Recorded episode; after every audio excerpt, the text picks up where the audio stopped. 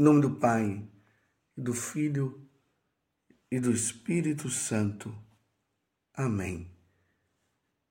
Naquele tempo tomou Jesus a palavra e disse: Vinde a mim todos vós que estáis cansados e fatigados sobre o peso dos vossos fardos, e eu vos darei descanso. Tomai sobre vós o meu jugo e aprendei de mim, porque sou manso e humilde de coração. E vós encontrareis descanso, pois o meu jugo é suave e o meu fardo é leve.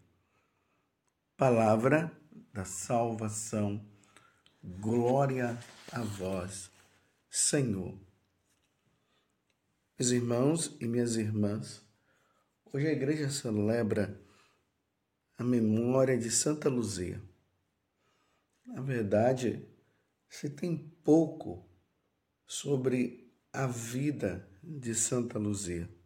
Se sabe que ela foi do período do imperador Diocleciano, que foi um terrível é, imperador. Ele detestava os cristãos. Quando ele encontrava um cristão na frente dele, poderia se saber que iria morrer. Então, Diocleciano foi um terrível e favorecia o martírio dos cristãos. Santa Luzia, porque era cristã, foi denunciada pelo noiva, noivo e rejeitado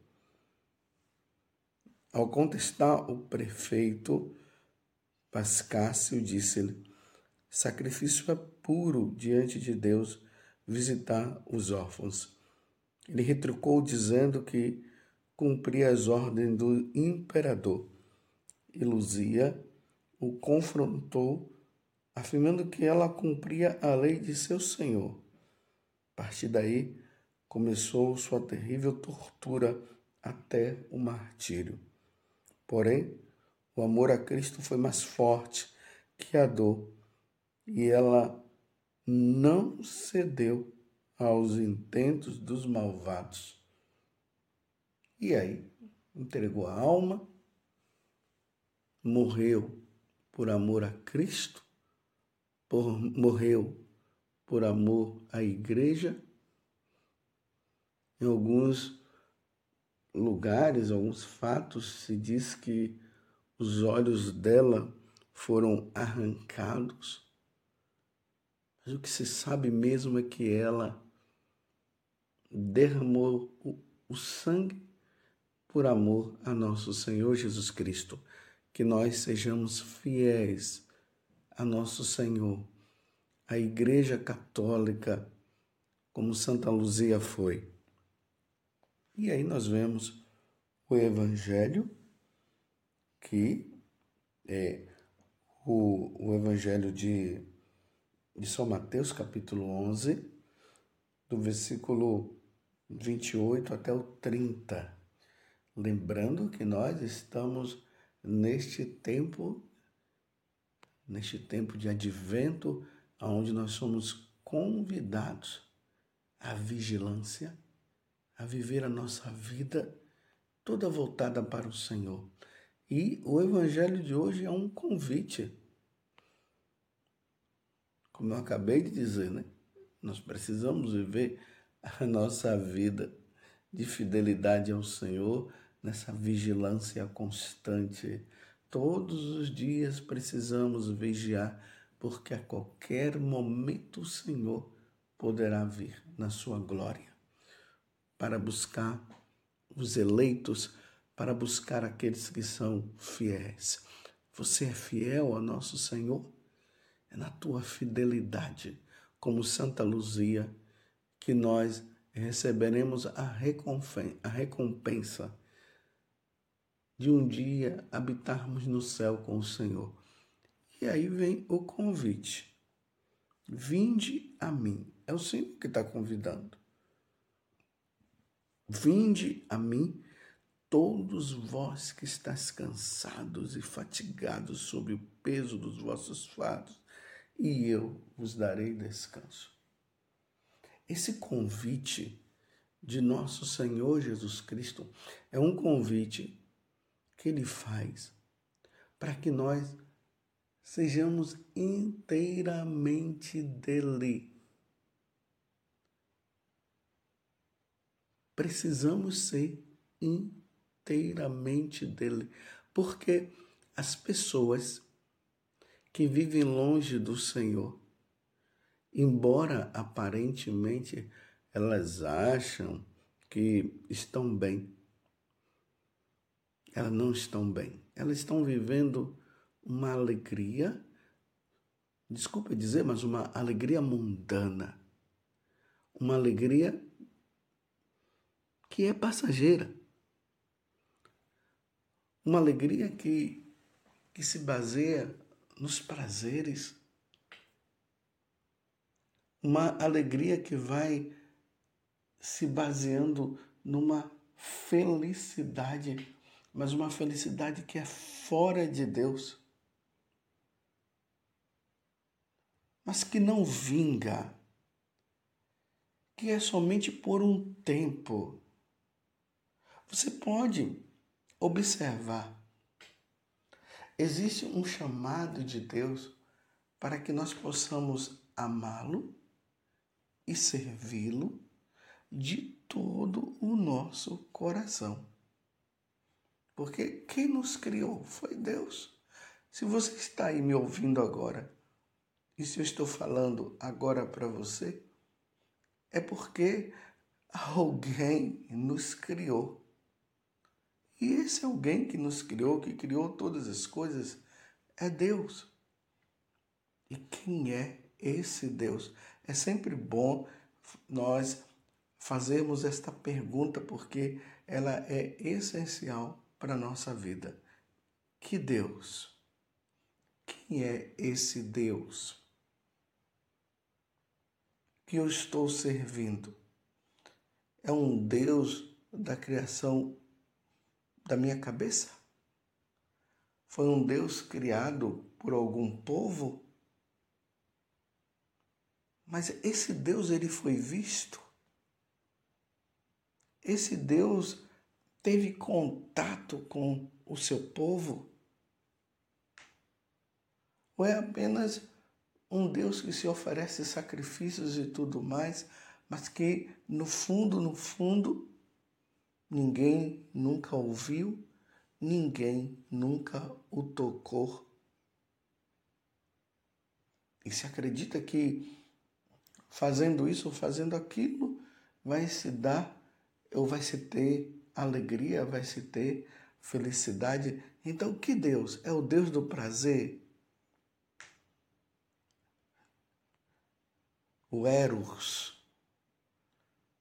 lá dos, dos gregos, dos romanos, o Cupido, quem é? É o Deus do dinheiro, quem é? Que Deus você segue? De repente, lá em Jerusalém, na cidade, lá em Israel, de modo bem específico na cidade de Nazaré, aonde ele foi criado, mas as profecias diziam que ele iria nascer de uma virgem, que ele ia nascer na cidade de Belém e que ele viria para redimir, para salvar todos os povos e todos os povos se voltariam totalmente para ele. Ele começa a se manifestar e a mostrar realmente a sua divindade. E como é que ele mostra isso? Aparece um cego e ele cura o cego de nascença, porque quando um cego é de nascença é impossível que um cego de nascença volte a enxergar. Ele de repente anda sobre as águas. E as águas ali do mar da Galileia, que na verdade é um lago, se submete a ele. As pessoas que estavam com possuídas pelo demônio, pessoas entristecidas que eram jogadas no chão, que se cortavam, gritavam, que viviam nos túmulos, andando de lá para cá. Claro, não era que estavam enterrados, né? Andando por cima dos túmulos, nos cemitérios, e ninguém conseguia dominar essas pessoas. Quando Jesus, chega, simplesmente com uma palavra, ele diz: Afasta-te, vai embora, vai para os porcos, sai deste homem. De repente, a pessoa volta ao estado normal. Os demônios se submetiam a ele, até se ajoelhavam quando ele aparecia. Pessoas que estavam mortas. E aqui eu quero trazer, dentre essas pessoas que morreram, eu quero destacar o capítulo 11 do Evangelho de São João, Lázaro, que já há quatro dias estava enterrado, e Jesus chega diante do túmulo, pedem para remover a pedra, ele grita: Lázaro, saia. E Lázaro sai, enrolado naquelas faixas, mas ele sai. E aí tiram as faixas dele. E aquele homem que estava há quatro dias enterrado volta como se nada. Ele sai do túmulo como se nada tivesse acontecido com ele. Estou entendendo? Nenhum Deus de nenhum dos povos você pode estudar aí as histórias né, das religiões e você vai encontrar que nenhum Deus se manifestou dessa forma, esteve caminhando diante das pessoas. São deuses, na verdade, é, da criação, que foram criados pelo Deus Criador, como os elementos da natureza, a terra, a água, o fogo e o ar. Então ofereciam sacrifícios, mas quem já viu a água andando, fazendo alguma coisa, a água falando, fazendo recomendações? Não, ninguém viu. Mas o Deus de Abraão, o Deus de Isaac, e o Deus de Jacó que aparece na pessoa de nosso Senhor Jesus Cristo, que veio do céu. Tudo se submete a Ele. E o maior milagre cometido por Ele, feito por Ele, foi justamente aquele da sua morte, que ele já havia falado para os discípulos que o acompanhava. Ele dizia: O filho do homem será morto. Ele vai ser preso, vai ser morto, mas ao terceiro dia ele ressuscitará. E realmente aconteceu tudo como ele havia falado. Ele foi preso injustamente, foi julgado injustamente, e, através do julgamento, condenaram injustamente. E ele foi morto, e realmente ao terceiro dia ele ressuscitou. Até os discípulos que tinham ouvido falar dele, isso, ficaram assim, é, sem saber o que fazer quando se encontraram com Jesus e Jesus vivo eles viram Jesus vivo, eles tocaram e eles viram que realmente Jesus estava vivo.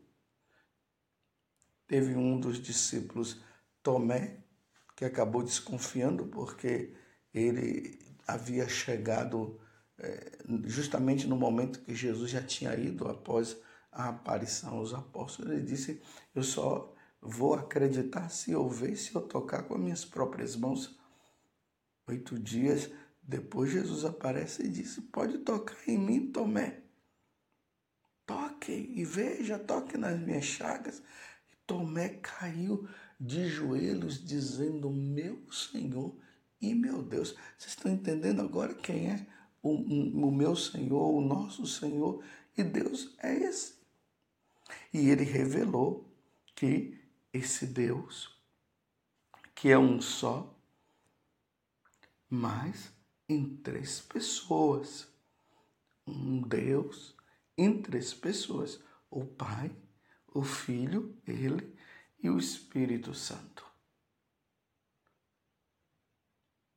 É esse Deus que se revelou desta forma e que hoje se torna presente na sua igreja, que é a Igreja Católica, e se está presente na Eucaristia, porque ele disse que ali na última ceia, antes dele morrer, ele instituiu o, o sacramento do sacerdócio e o sacramento da Eucaristia.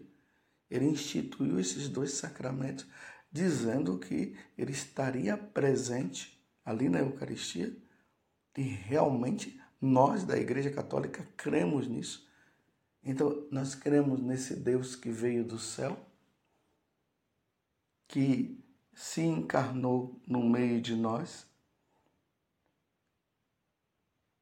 Ele deu a vida nos redimindo e disse que estaria conosco todos os dias até o fim dos tempos, ou seja, até o dia do seu retorno, porque ele prometeu que ele viria uma segunda vez para recolher e levar para o céu aqueles que fossem fiéis a ele. Ele está presente na Eucaristia quando o sacerdote impõe as mãos sobre a oferta do pão e do vinho, pronunciando as palavras que ele disse que o sacerdote deveria pronunciar. E o sacerdote vai lá e diz: Isto é meu corpo, isto é meu sangue. Ele está presente ali e nós católicos cremos e nós adoramos Ele. E para aqueles que dizem que é tudo uma história, que é a história de carochinha, em muitas situações pessoas tiveram experiência. Um sacerdote que infelizmente estava sendo levado pela tentação de não acreditar na transubstanciação, ou seja, daquele momento em que o sacerdote impõe as mãos, pronuncia a palavra, está meu corpo, está meu sangue, e há uma transubstanciação, a substância daquele pão e daquele vinho, ela se transubstancia, ou seja, vai além daquilo que nós podemos enxergar. E ali é, já não é mais pão, é o, é, é o corpo do Senhor, já não é mais vinho, já não é mais sangue, ou já não é mais vinho, porque agora é o sangue do Senhor. Então, voltando para esclarecer melhor, porque eu dei uma arranhada aqui, aquele pão já não é mais pão, é o corpo do Senhor, e o vinho já não é mais vinho, é o sangue do Senhor. E aquele sacerdote estava passando por uma tentação de não crer e de repente na hora que ele estava é, na, na, consagração, aqui da horta começou a sair o sangue mesmo. O sangue mesmo no sentido assim de que quando nós vemos com os nossos olhos, nós continuamos vendo é, a ver o vinho, continuamos a ver o pão, mas já não é mais pão, é o corpo do Senhor. Vemos o vinho, mas já não é mais vinho, é o sangue do Senhor. Mas nós cremos nas palavras de nosso Senhor Jesus Cristo. Então aquele sacerdote viu milagrosamente o sangue escorrendo. E aí ele pronunciou a palavra Corpus Christi, ou seja, corpo de Deus, é o corpo de Deus. Levou para o bispo, o bispo viu aquilo também, Corpus Christi, aí deu-se início ao, a essa procissão do corpo de Deus para que os cristãos pudessem é, afervorar a sua fé na presença de nosso Senhor Jesus Cristo e para que os pagãos pudessem crer. É esse Deus, meus irmãos, que nesse tempo do advento nós estamos aguardando para celebrar os 2024 anos da sua vinda à Terra e ao mesmo tempo que nós esperamos o retorno dele, é esse Deus que está dizendo agora para nós no Evangelho de hoje: Vinde a mim, todos vós que estáis cansados e fatigados sobre o peso dos vossos fardos, e eu vos darei descanso. Tomai sobre vós o meu jugo e aprendei de mim, porque sou manso e humilde de coração, e vós encontrarei descanso, pois o meu jugo é suave e o meu fardo é leve. Louvado seja nosso Senhor Jesus Cristo, para sempre seja louvado, e a sua mãe, Maria Santíssima, creia e vá ao encontro do Senhor que te chama e você terá a verdadeira felicidade.